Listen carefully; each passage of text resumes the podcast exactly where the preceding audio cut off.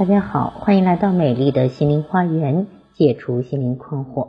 我是美丽花园心理咨询的首席心理咨询师张霞。今天分享的内容是二胎家庭成长记录。二宝出生之后，如何安抚大宝的情绪？英国评论家戴维·弗罗斯特说过：“当你只有一个孩子时，你就是一个家长；而当你拥有两个孩子时，你更多的角色除了家长之外，还有裁判。”这是一位二胎家长的留言。他说：“意外怀上二宝的时候，大宝还不到十周岁。在决定生下二宝后，我和大宝诚恳的说。”不是因为爸爸妈妈想要两个孩子，更不是因为你不够优秀，只是因为妈妈意外怀孕了。如果放弃会很不忍心，所以你可能会有一个弟弟或者妹妹了。大宝当时回应我说：“妈妈，你怀孕了，那我能帮你什么忙吗？”哎，这句话把我感动的热泪盈眶。曾经设想过大宝会有什么样的不良反应。但这个回答还是万万没想到的。毕竟有那么多排斥弟弟妹妹的老大，还有威胁父母不许要二胎，否则就离家出走的大宝。我那个时候感觉自己很幸运。但是孩子毕竟是孩子，因为二胎也是剖腹产，又要给二宝哺乳，月子里的我疲惫不堪，明显的对大宝关心不够。到坐月子的第二十九天，大宝终于忍不住哭起来，边哭边说：“我不陪他，只陪弟弟，说我不爱他了。”我开始还辩解了半天，妈妈刚做完手术，身体不好，又累又困，还有妈妈这个月主要是休息，没有办法陪你玩，也不能给你讲书。但是大宝的眼泪越发止不住。从啜泣变成了嚎啕大哭，我一看，赶紧打住吧，反正已经是第二十九天了，果断的把二宝留给队友照看，穿上厚厚的羽绒服，领着大宝出门了。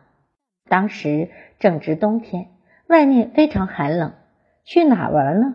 我稍一犹豫，就和大宝去了以前我们最喜欢去的一家书店，看看他喜欢的探险书，照老规矩又买了一本。又带他一起去吃了麦当劳，边吃汉堡边聊，然后就和大宝回家了。神奇的是，没再需要我说什么解释什么，甚至都没有提什么哥哥弟弟的相处，就感觉到大宝身上的那种紧张和别扭的感觉一下子就消失了，情绪变得稳定而且愉悦。讲道理，大宝不是听不懂，可是他主要是有情绪呀。自从弟弟出生以后，我总是陪着弟弟。弟弟的吃喝拉撒、睡觉、洗澡，已经全部占据了我的身心，吸引了我的全部注意力。大宝心里一定很失落、很难过，他一定在等着妈妈看到他、发现他。可是那个时候的我忽略了，始终没有去安抚大宝。那孩子一忍再忍，最后就没有忍住，终于爆发了一次情绪。从那天开始。我就建立了一个大宝时间，每周六上午，我都会把二宝委托给队友，单独陪大宝出去转转。陪大宝的这段时间里，我眼里心里都没有工作，没有家庭琐事，没有二宝，只是和大宝静静的看会书，在步行街上闲逛，吃点美食，聊聊天。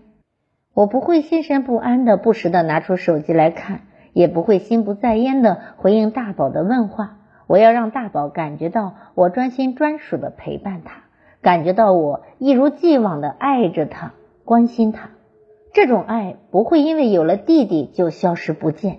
有了二宝，对原来的生活规律势必造成冲击，也必然会影响到大宝的生活。家有二胎的爸爸妈妈，不要忽视大宝。要关注到大宝的情绪变化，感受和理解大宝心里的不安、委屈和焦虑，建立一个专属于大宝的大宝时间。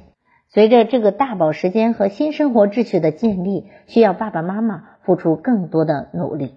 所以呢，要安抚大宝的情绪，有各种各样的方法。这是这个咨客的他的经验总结，希望对您有所提升和帮助。